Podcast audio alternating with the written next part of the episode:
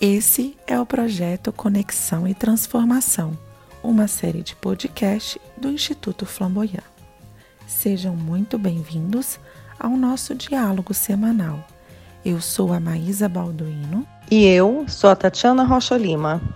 Nós somos psicanalistas e vamos, nos próximos meses, refletir sobre os correspondentes dos cinco sentidos no nosso mundo psíquico.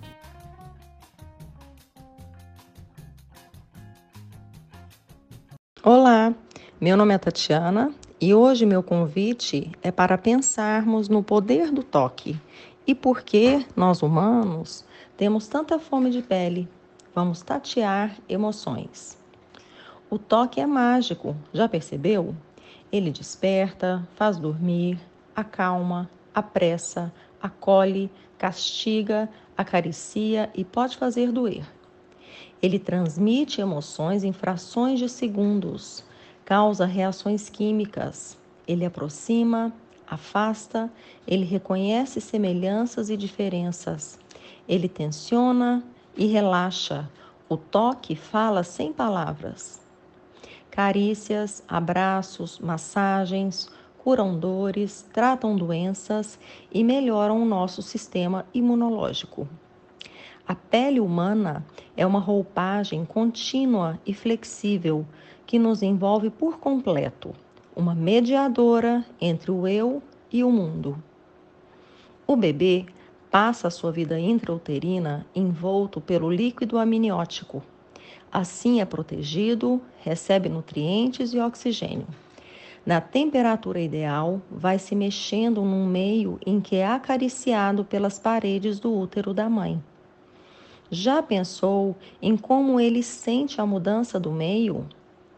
O berço que o recebe e o espera em casa pode ser o mais lindo, o mais preparado, mas lhe parece muito diferente. Não existe berço melhor ou mais desejado do que um colo que abraça e acolhe. Tem berço que até parece ter espinhos, não é? O bebê dorme um sono profundo no colo que o abriga e quando é colocado no berço, acorda, reclama e não aceita. E não é à toa. Afinal, o colo respira, tem movimento, ritmo, calor, voz, cheiro. O colo toca a pele e o coração.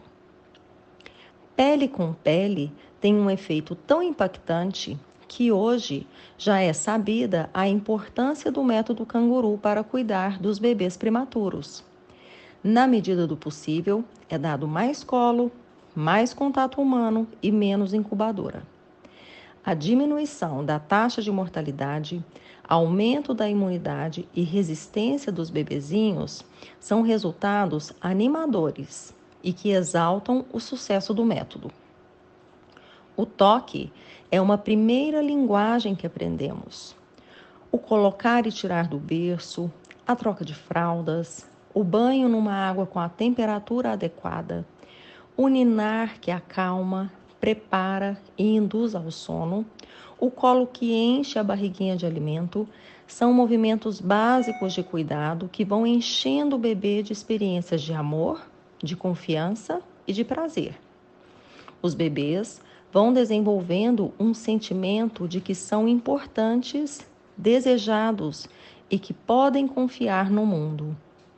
Muitos mamíferos recém-nascidos dependem das lambidas da mãe para sobreviverem. E, de certa forma, somos assim também. Para o ser humano, essas lambidas são o toque que vem junto com afeto, presença, disponibilidade e uma mente conectada ao bebê que recebe e vai construindo uma relação de cumplicidade e gratidão com sua mãe ou com seu adulto cuidador. Você já presenciou um bebê sendo alimentado, mamando no peito da mãe ou recebendo uma mamadeira e colocando seu dedinho na boca dela? Ele está estabelecendo ali uma relação de troca. De alguma maneira, ele demonstra gratidão e seu desejo de cuidar de quem dele cuida. Através do toque, temos uma experiência concreta de presença do outro, que aos poucos passa a ser simbólica. As nossas figuras primárias de amor nos acompanham internamente a todo momento. À medida que crescemos, que nos desenvolvemos e amadurecemos, o colo físico vai deixando de fazer sentido mas idade para deixarmos de desejar um colo que acolhe, cuida, escuta, ampara, acalma, organiza? Não sei se existe. Sorte de quem tem um colinho gostoso para recorrer quando precisa. E isto não é coisa de criança. Isso é coisa de gente.